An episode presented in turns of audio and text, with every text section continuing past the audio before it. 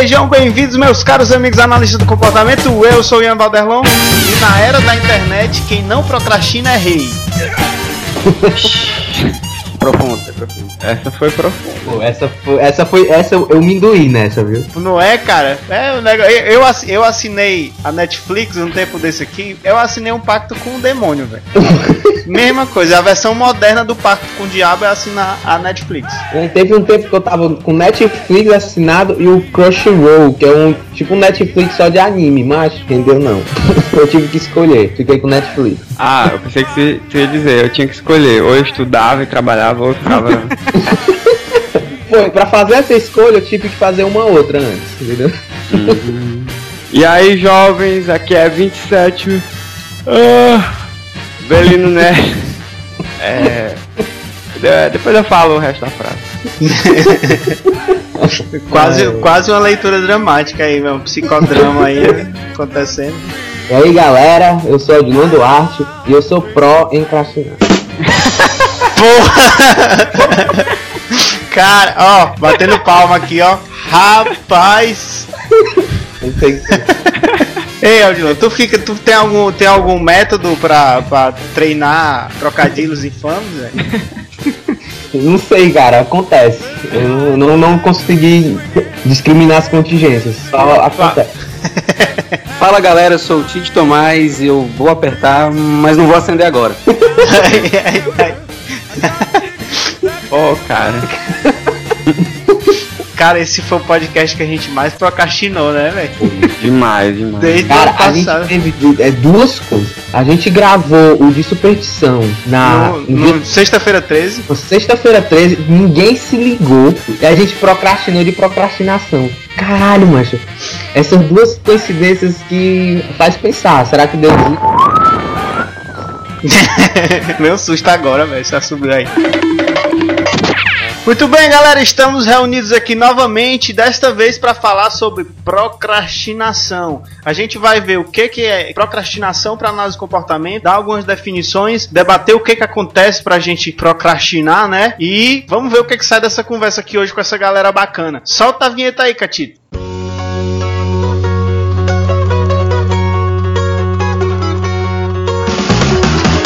A Ceará Cast, o seu podcast de análise do comportamento feito com a gaiatice cearense.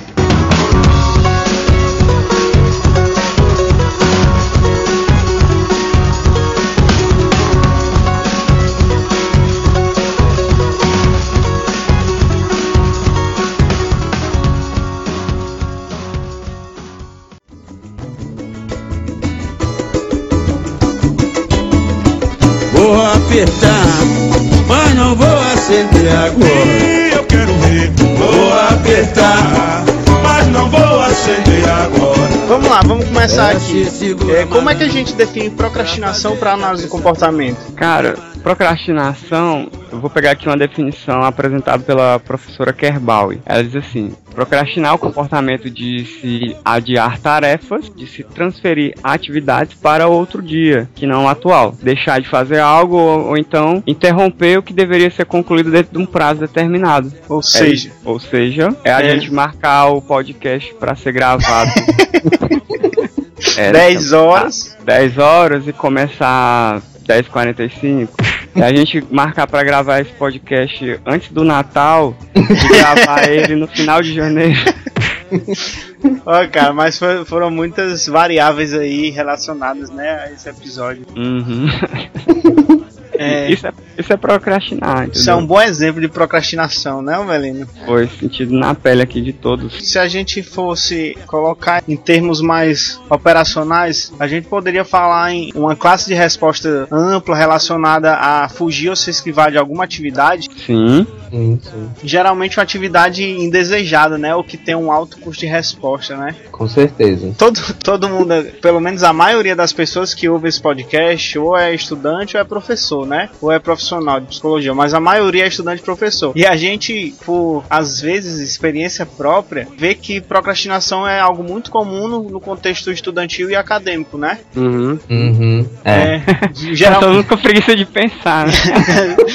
Ou tá todo mundo com medo de falar, né? Todo mundo aqui, "Ei, todo mundo tem tarefa pra fazer e tudo mais, prazos e prazos. Eu acho que, no, pelo menos no meio acadêmico, tem um problema que você tem que, pelo menos como estudante de, de psicologia, que é o que eu tenho experiência, né?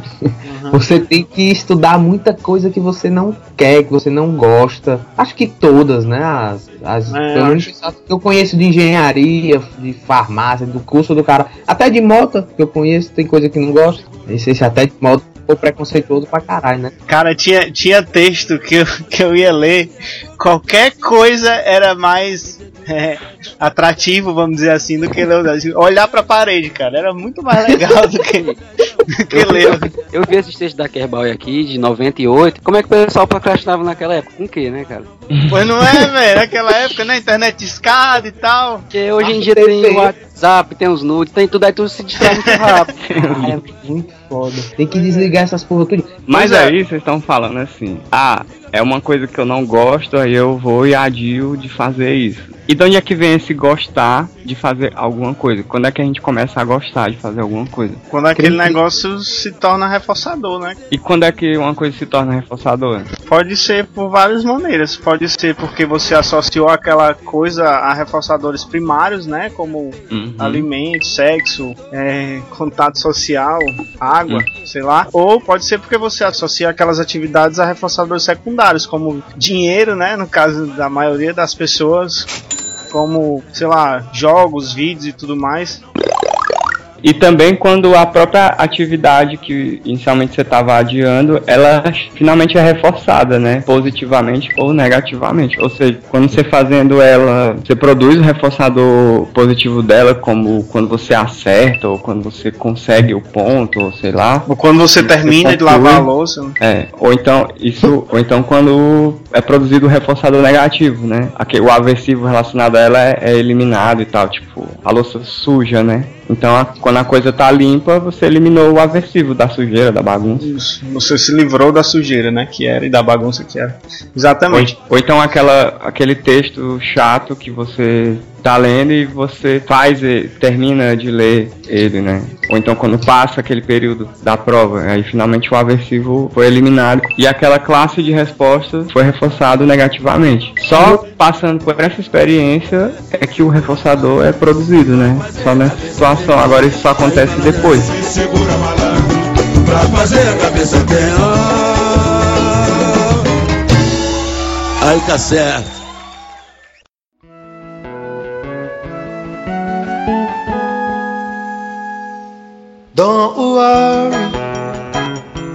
about a thing. Cause every little thing's gonna be alright. So don't worry. A gente também pode entender procrastinação a partir dos três níveis de seleção por consequência, né? Cara, pra gente pensar na, no nível filogenético de seleção, eu acho que a gente tem que se imaginar a nossa espécie lá nos primórdios, né? No tempo que a gente não tinha toda essa oferta de alimento e de disponibilidade de recursos como a gente tem hoje numa sociedade industrializada. Isso. Numa, numa sociedade, digamos assim, a gente, tá, a gente é uma comunidade, é um grupo que mora nessa área aqui. E aí, os alimentos dessa área aqui já estão ficando escassos. Os alimentos é o que? Alguma fruta, pequenos animais e tudo mais. E aí já tá ficando escasso e acaba. Agora a gente vai, ser, vai ter que se deslocar cada vez mais para conseguir esse alimento. E esse se deslocar é você andar debaixo sol, ou é você andar no frio, é você correr atrás desses bichos e correr e lutar. E tudo isso gasta energia, né? Cansa. Tô falando de energia física mesmo. Você correr, você lutar, você se colocar em risco, isso cansa. Você né? queima ATP, literalmente. Queima ATP literalmente. E isso queima gordura. Isso, se você não tiver uma alimentação com proteína, você vai perder musculatura, você vai ficar mais fraco. Então, é, todo esse gasto de energia, ele, ele vai, no- nos primórdios, ele fazia muita diferença entre a sua sobrevivência ou a sua morte. A sua e a do seu grupo. Se você gastasse mais do que você tinha, né, de, de energia, você ia morrer. É uma questão Morre. de. Aí a gente pode pensar assim, né, que aqueles indivíduos que conseguiam lá é, caçar e ter abrigo e fugir dos animais e se alimentar e tudo mais, e depois que conseguiam isso, descansavam ou guardavam energia, esses organismos conseguiram se reproduzir mais e por isso a gente, a gente teve essa característica de, de respondentes relacionados à preguiça, né, é, selecionados. Isso, esse padrão de se poupar, né? Então, resumindo, entrar em, em atividade, ou seja, fazer coisas, gasta mais energia e, e fazer nada, no sentido de ficar em repouso, poupa essa energia. Então, filogeneticamente, isso teve um valor de sobrevivência. Você Isso. se poupar, poupar energia, porque o acesso a alimento e o acesso a, a possibilidade de você repousar também era, eram mais escassos. Então, indivíduos que tinham essa característica de se poupar quando possível, eles, eles tinham é, sobreviveram mais e tiveram mais chance de se reproduzir, de passar essa liagem adiante, né? Então, filogeneticamente, tem uma base biológica aí para para preguiça e para procrastinação. Né? Massa. É que quero evitar a fadiga. E tem mais duas coisas a nível filogenético que é interessante também a gente acrescentar, que é a sensibilidade a consequências imediatas e a menor sensibilidade do organismo a consequências atrasadas. Isso para aprendizagem e para manutenção de comportamento, porque se a gente for pensar também nos primórdios, não existia ainda comportamento verbal e o controle do comportamento por reforçadores verbais ou por controle social como a gente tem hoje no, no comportamento verbal. É você ficar sob controle do que alguém diz. E, e era muito mais você, você emitir comportamento em função de algo que estava ali diretamente no seu ambiente, que estava ali na sua frente. Algo que você iria comer ou do, do contato físico. Isso influenciava muito mais, controlava o comportamento, né? Nos, isso nos primeiros primórdios. E isso, a nossa espécie evoluiu daí. Então, esses também são fatores filogenéticos para a gente pensar e de que influencia a gente hoje em tarefas e, e, tudo mais que hoje é colocado assim, como você sabe a importância daquilo ali a longo prazo, mas por esse fator filogenético também influencia você não agir em função dessa coisa que está lá na frente. Pronto, a outra é ficar sob controle mais do lance das contingências, do intrínseca contingência, do que do comportamento verbal. Ah, é. agir mais por, por contingência do que por regra, né? Isso. Só um detalhezinho aqui, mano. Quando a gente consegue treinar operantes para ocorrer em função de consequências atrasadas, a gente não utiliza só a estratégia de responder a estímulos verbais, não. Tem experimentos com, com animais não humanos que, com pombos, ratos, que estímulos discriminativos sinalizam uma consequência atrasada, entendeu? Só que, que assim, esse tipo de controle no, no ambiente selvagem, vamos dizer assim, era muito mais complicado do que, do que você montar uma situação, entendeu? Que você sinaliza uma consequência atrasada e faz um, um organismo agir em função dessa consequência atrasada. É, eu tava pensando em situações naturais disso, seria, por exemplo, quando o indivíduo começa a discriminar o ciclo o ciclo das estações do ano. Da, das estações do ano. Isso, a agricultura, a agricultura é um exemplo disso, né? Você age agora em função de uma consequência atrasada. É que quero evitar a fadiga. É importante também a gente, quando a gente, vai, quando a gente for fazer análise nos três níveis de seleção, pensar na questão do ontem. E pensando nessa questão da ontogênese, eu, eu tava conversando aqui com o Belino e vendo essa questão, como é que essa classe de resposta de procrastinar é selecionada. Penso no exemplo da, daquela galera, leia esse meu exemplo pessoal, de que muito tempo deixou para estudar tudo em cima da hora. Ah, riegua. Que é tá isso, velho? Ninguém aqui faz isso não. Deixei uhum. para estudar tudo em cima da hora. E aí, às vezes, eu nem estudava alguns textos, mas eu participava da aula. Quando chegava na hora, vinha uma boa nota, aí todo mundo ficava, esse bicho aí não estuda, não sei o que, deixa tudo para última hora e tira nota boa. Era reforçado socialmente. E aí, você selecionando minha classe de resposta de procrastinar. Essa não é boa. Eu sempre achei que eu dava conta de fazer tudo de última hora. Até que um dia eu deixei para estudar uma prova de última hora e eu fiquei doente. Oh. Né? E aí, claro, não veio outra coisa além de uma bomba, né? A punição do tamanho do mundo. E aí eu comecei a pensar em organizar melhor meus horários. É que quero evitar a fadiga.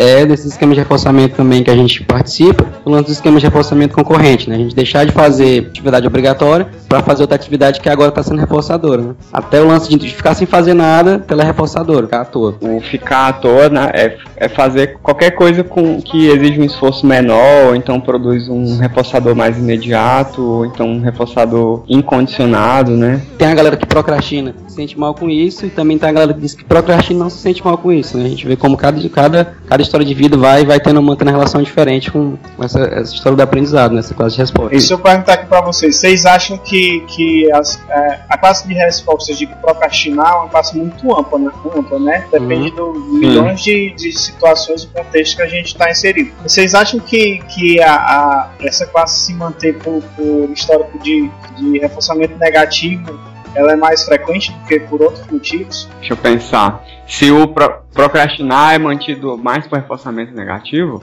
Isso. Sim, porque geralmente é você se esquivando de uma atividade em função de outra. Uhum. Ou seja, é tal atividade em relação a, a outra, tipo assim, uma atividade X que eu estou procrastinando em relação à atividade Y, ela tem uma função aversiva, não dá pra dizer assim, não? Dá sim, você, você tá fazendo X pra se esquivar de Y. É, ou o contrário, assim. pois é.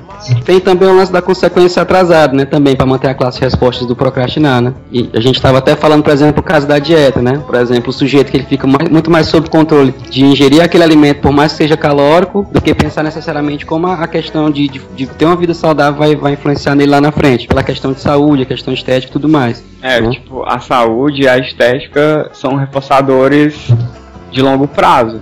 E, e, uhum. geralmente num esquema de razão variável bem, bem grande, bem difícil. Sim, sim.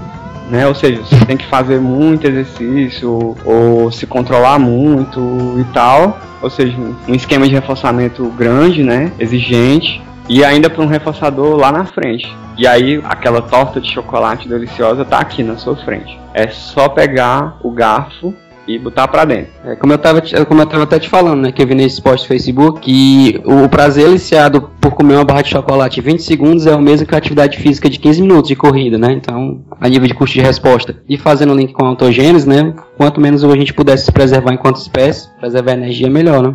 Quanto é. mais, né? É, isso quanto mais, aliás, isso. Quanto mais você se poupar, né? Resumindo, né, para você entender por que, que uma classe é, de respostas de procrastinação está tá se mantendo, a gente olha para as consequências, né, e tem um monte de consequências e esquemas de, reforço, de reforço funcionando aí para manter uma classe de procrastinação. É que quero evitar a fadiga.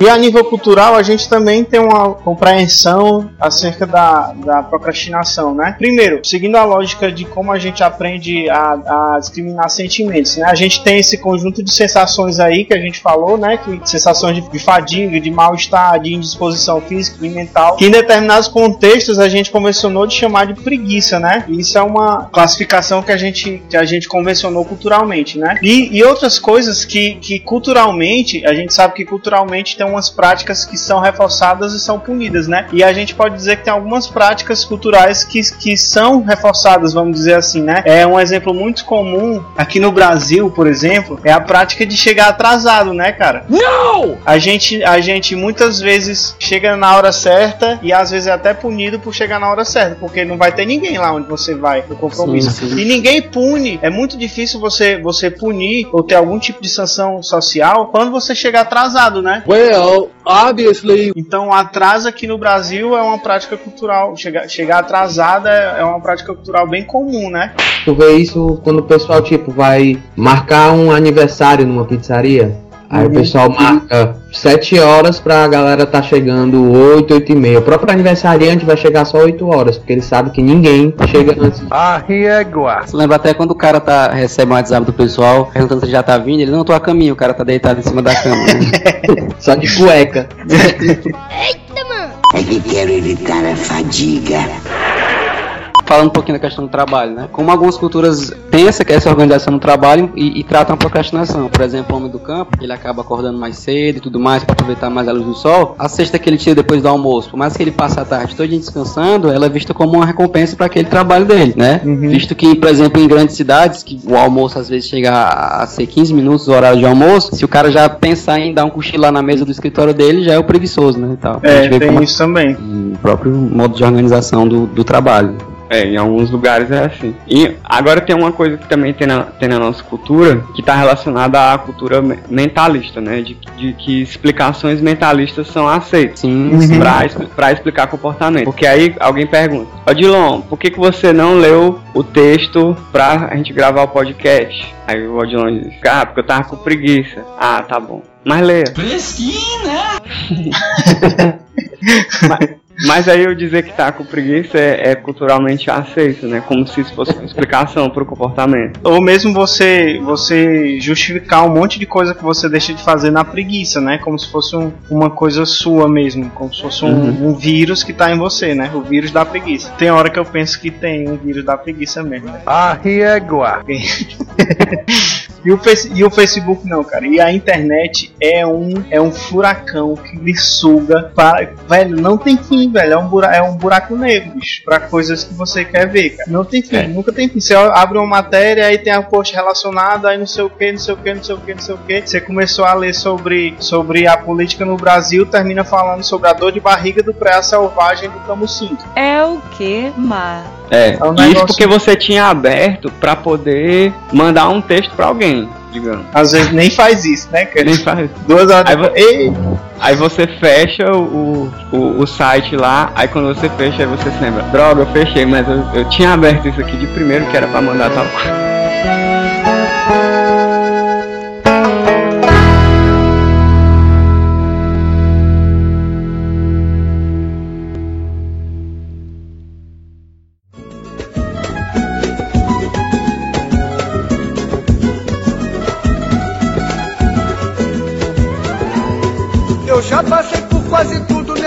Vida.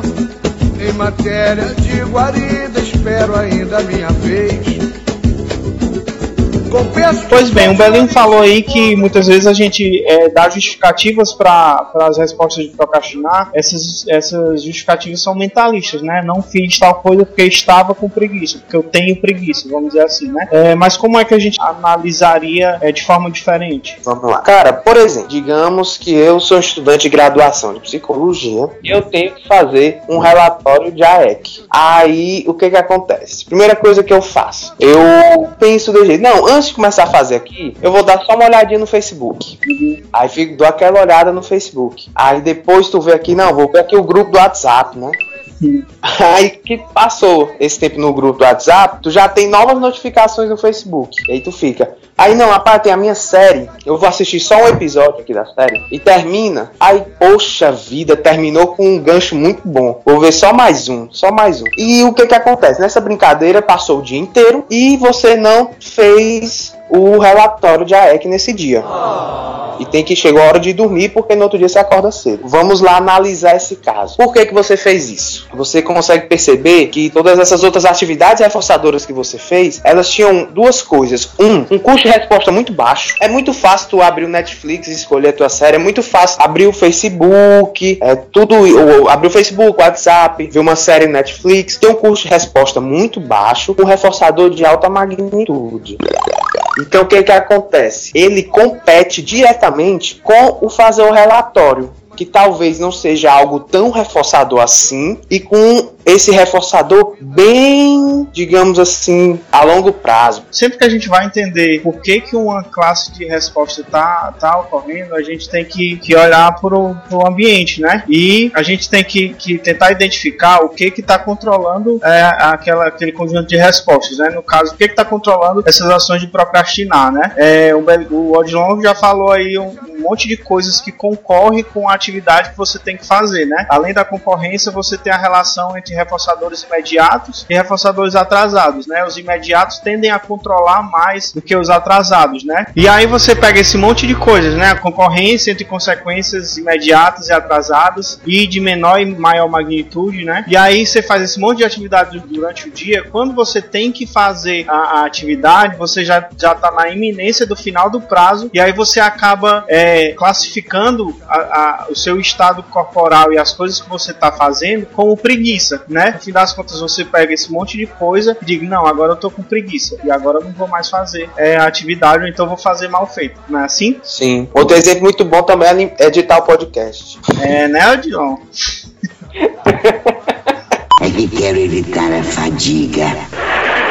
Então, então a gente já fez a análise funcional, né? A gente já sabe o que está mantendo a nossa classe de procrastinação, né? Agora, como é que a gente faz para manejar isso? Cara, eu pensei assim, eu tava, a gente falando aqui, eu, eu lendo esses textos e pensando como é que eu me programo para estudar, né? Porque o texto fala sobre procrastinação acadêmica, que é uma época que a gente tá acontecendo muita coisa. Quem, quem fez o último ano de faculdade, que é o que eu tô agora, viu que é TCC chegando, é estágio, é tudo mais, e muita coisa acontecendo, a gente precisa se programar. Uhum. E para isso a gente pensa no lance do, do autocontrole, né? Como é que a gente vai poder distribuir essas atividades para que elas possam realmente não, não ser postergadas a ponto de dar bomba no final. E aí eu lembrei do, dos textos de, uma disciplina da faculdade que eu, eu era, era um texto muito chato, muito chato de se ler. Aí o que, que eu fazia? Peraí, eu vou começar a estabelecer. Né? Eram 11 textos para a prova, tinha um SEAC no meio e eu tinha que ler esse textão de ir pro SEAC. E aí eu coloquei cada texto da prova que eu terminasse de ler era uma cerveja que eu ia tomar. Eita, mano! Né? Aí eu terminei Bem. bêbado e li todos os textos bêbado e sabido, né? E sabido, eu tava ponta da língua tudo que eu ia falar. Então, essa questão, pensar em intervenção, né? Claro que eu, eu falei o exemplo aqui que foi verídico, mas que era um lance, da, um lance um pouquinho mais engraçado. Mas a gente pode começar a pensar pra galera que não, não por exemplo, tem, apresenta classe de respostas, que não finaliza tarefas, por exemplo, né? Porque é. ele coloca a diferença. O procrastinador, ele posterga, posterga, posterga, mas ele faz a tarefa, né? E se a gente for, uhum. prestar, se a gente for pensar em intervenção em alguém, por exemplo, que adia a tarefa e não consegue dar conta, né? A gente... tem um negócio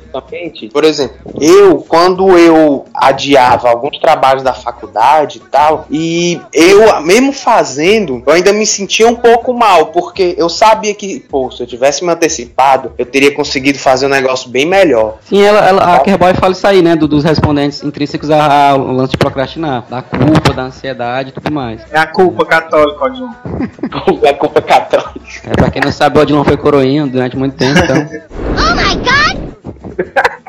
Caralho. não, não, mas, não. É, mas é isso mesmo, cara. Você, a gente monta a estratégia, por exemplo, se, se você tem uma, tem uma atividade ali que o reforçador para aquela a consequência reforçadora daquela atividade está atrasada, né, está distante temporalmente, a gente pode colocar pequenos reforçadores ao longo da atividade para poder ajudar a manter, é, para poder você realizar a atividade, né? Esse exemplo do, do da cerveja aí é bacana. Ei, peraí, o, o, o exemplo da cerveja é bacana? Não, não, não sigam. Porque no final do texto o cara tá embriagado, doido. Quer frescar? Mas não fique frescando, não. Olha aí que coisa boa. Como é que. Dependendo, como é que... dependendo do debate, velho. Ah, falar de uma, uma, uma, dica, faça isso aí com textos que os professores passam para as férias, que a gente tem que complementar.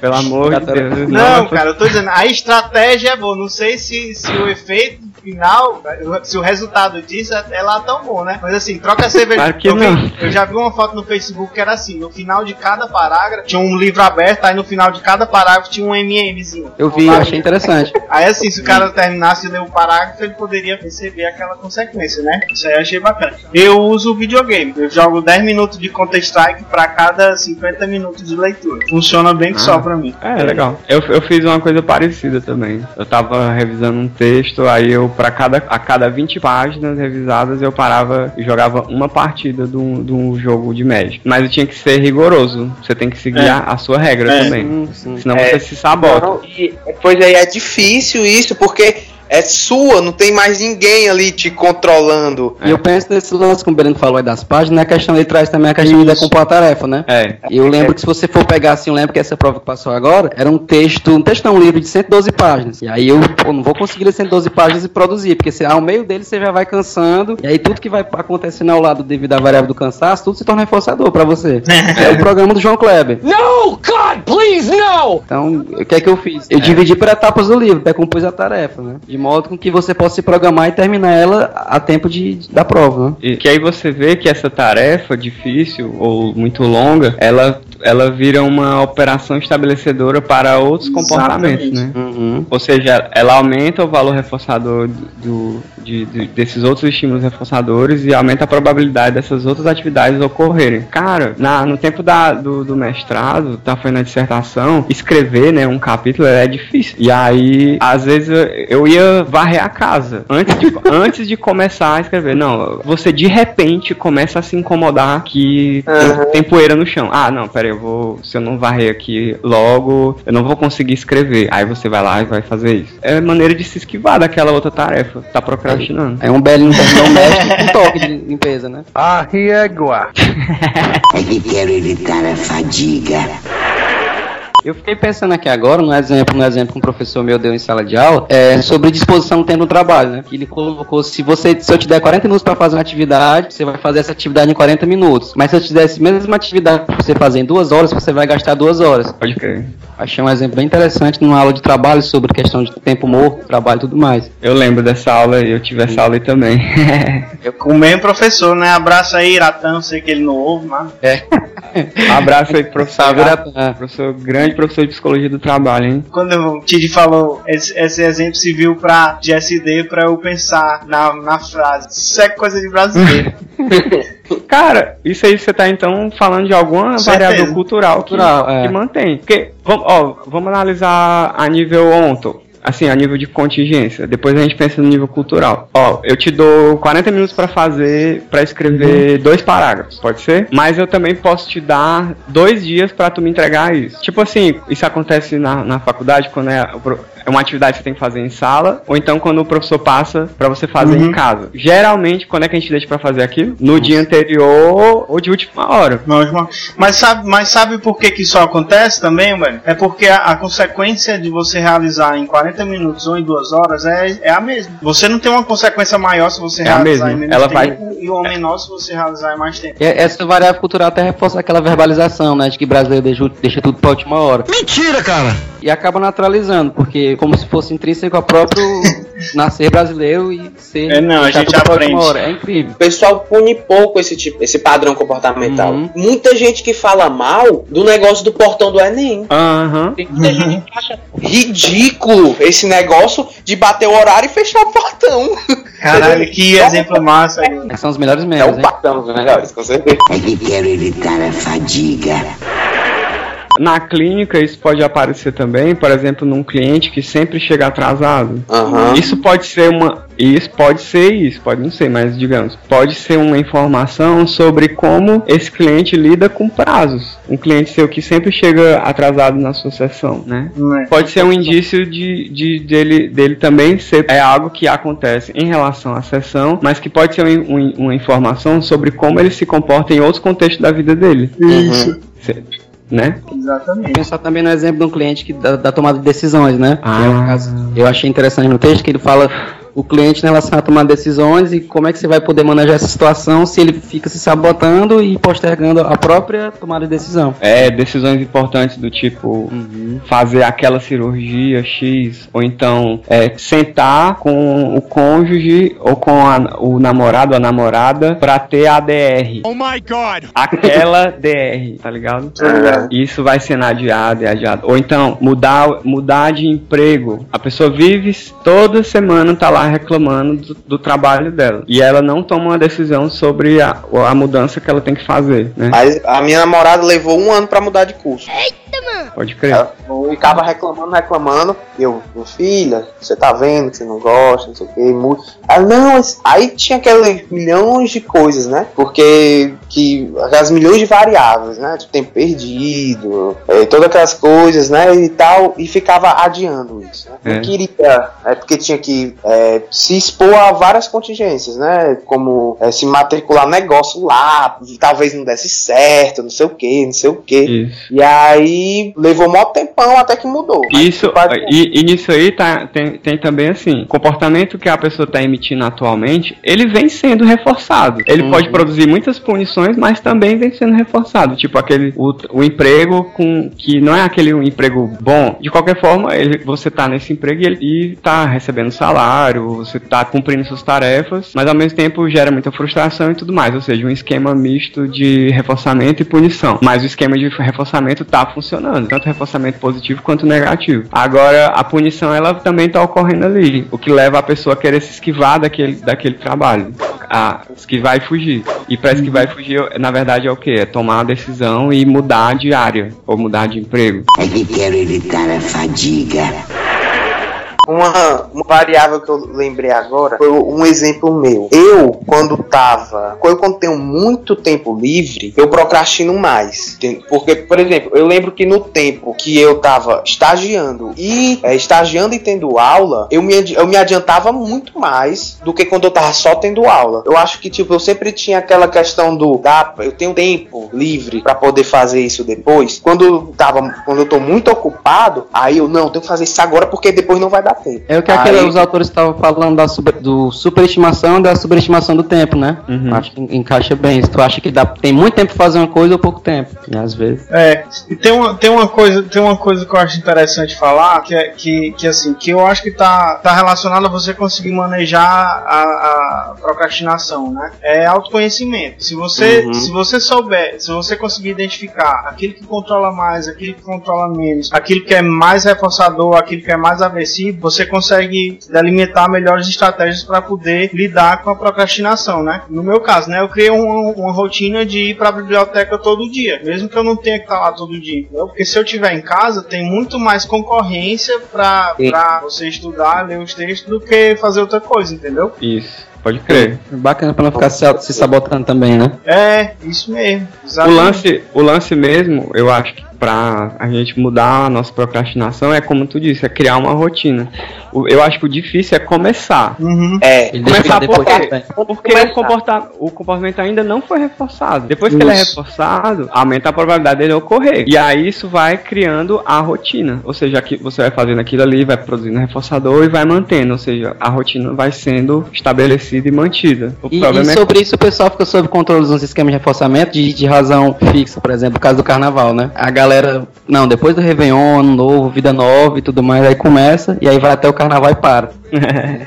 Ou quando, ou quando fica procrastinando. Não, o ano só começa depois do carnaval. É, É o projeto Semana Santa 2016. Não, aí chega o carnaval. Ah, não, agora eu vou esperar a Semana Santa. Semana Santa. Aí. Aí depois, da, se- aí depois da Semana Santa tem as festas juninas. Depois é as férias, Aí depois as férias de julho. te dá bandeira.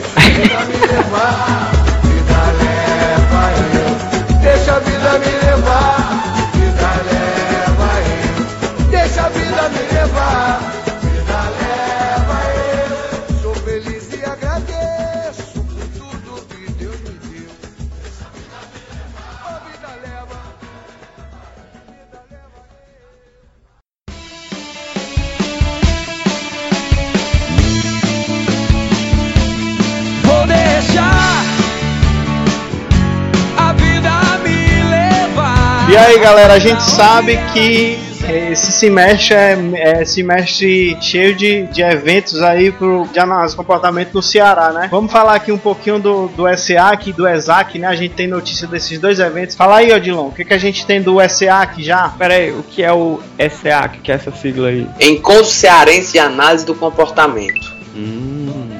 Aí, Interessante. o que que acontece? Ele, a gente já tem data definida. Olha o. de 27 a 30 de abril de 2016. É, já tem um site onde você pode ir lá, que é o www.ev... Não! Ev... Even Even 3. 3. É, ó, o 3, gente, é o número mesmo, beleza? even3.com.br barra SEAC Só letra aí, só letra. www.even3.com.br barra SEAC Olha aí, menino. Sabe lá. qual- vai ter tudo aqui no post pra quem quiser. E qual é o tema do SEAC esse ano, macho? Ah, é um tema muito importante. São práticas baseadas em evidências. Cara, esse evento vai ser muito massa, viu? Vai, é, a ideia é sair dando tapa em todo mundo mesmo. Temos evidências. Já bater nos peitos, né? Voadora de dois pés. É, vai ser massa, vai ter. A gente tá chamando muita gente massa. Já já a gente vai falar os nomes que estão confirmados. Mas assim, vai ter gente de toda a área. A ideia da gente é essa: é trazer o pessoal de áreas diferentes, da prática, baseadas em evidências da análise do comportamento. Pessoal, a gente também tem é, o Facebook, é, o www.facebook.com barra Encontro SEAC. Lá a gente vai estar compartilhando as informações oficiais sobre o evento e vão lá e fiquem atentos. Então, pra você aí que é cearense, você que é nordestino, você que é brasileiro, você que é ser humano, analista do comportamento, é, se eu fosse você, não perderia o, o SEAC esse ano, que tá foda pra caralho.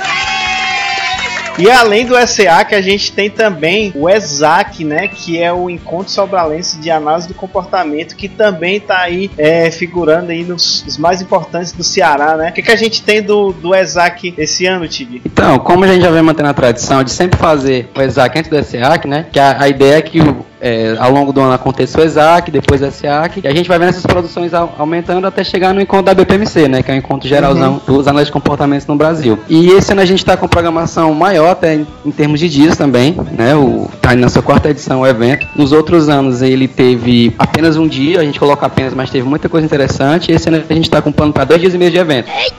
Né? Então, com mini cursos aí e tudo mais, mesas redondas, simpósios, palestras. E a gente tá fechando com alguns palestrantes, a gente não tem ainda como dar o nome agora, né? A gente vai soltando spoiler na página do evento. Mas por hora, o que a gente ainda, quando a gente abre as inscrições, as inscrições são gratuitas. Tá? Então, quem tiver Sobral ou Fortaleza na, na região norte aí, quiser participar, quiser saber. Até o pessoal do Piauí, né? Fica perto Sim, pra ir pra sempre Sobral. vem uma galera, geralmente, a gente sempre traz uma galera de fora, assim, um, um bom público, né? Uhum. E a gente vai estar conversando sobre temas interessantes também. Ele vai, vai ser meio que, como ele sempre se propõe, né? Ele tem muitas é, é, coisas bacanas que estão sendo produzidas em AC. E vai ter uma galera massa do SA que também vai, fazer, vai se fazer presente, desde já o convite pode ir long. Né? Pra, pra prestigiar aqui o nosso evento. É, vai, vai ocorrer nos dias 16, 17 e 18 de março, né? No caso, numa quarta-feira, quinta e sexta-feira. Esse tá pertinho. E aí, a partir da próxima semana, a gente já começou, a gente já fez trabalhando na divulgação da arte. Vamos começar a divulgar agora o evento em si e soltando o nome dos palestrantes, né? Então, quem se interessar pelo tema aí e tudo mais, a gente vai estar promovendo esse evento aí, vai ser bem bacana. Legal. Que legal, cara, que legal. Eu tenho muito, muito orgulho de. Orgulho e saudade, né? De, desse evento aí que faz parte da nossa formação também, né, cara? Não é, cara, eu fiquei pensando, né, vai ser minha saideira acadêmica do Lanac, vai ser o Isaac agora, oficialmente. Legal. Muito bem. É que quero evitar a fadiga. E aí, pessoal, espero que vocês tenham aprendido alguma coisa. Espero que vocês eh, montem aí sua estrate- suas estratégias para tentar amenizar a procrastinação, certo? Espero que vocês que participaram tenham gostado desse bate-papo. Obrigado a todo mundo que ouviu. Não esqueça de ir lá no Facebook, compartilhar, curtir nossos posts, comentar, fale com a gente, diga lá se você gostou, se achou ruim, se a gente errou alguma coisa. Ah. Comente suas estratégias de autocontrole. De autocontrole. Comentem suas estratégias de autocontrole aí. Isso, coloca aí. Vamos ver aí todo mundo que que, que todo mundo faz aí pra tentar amenizar essas coisas, né? É, Isso. muito obrigado e a gente se ouve no próximo podcast.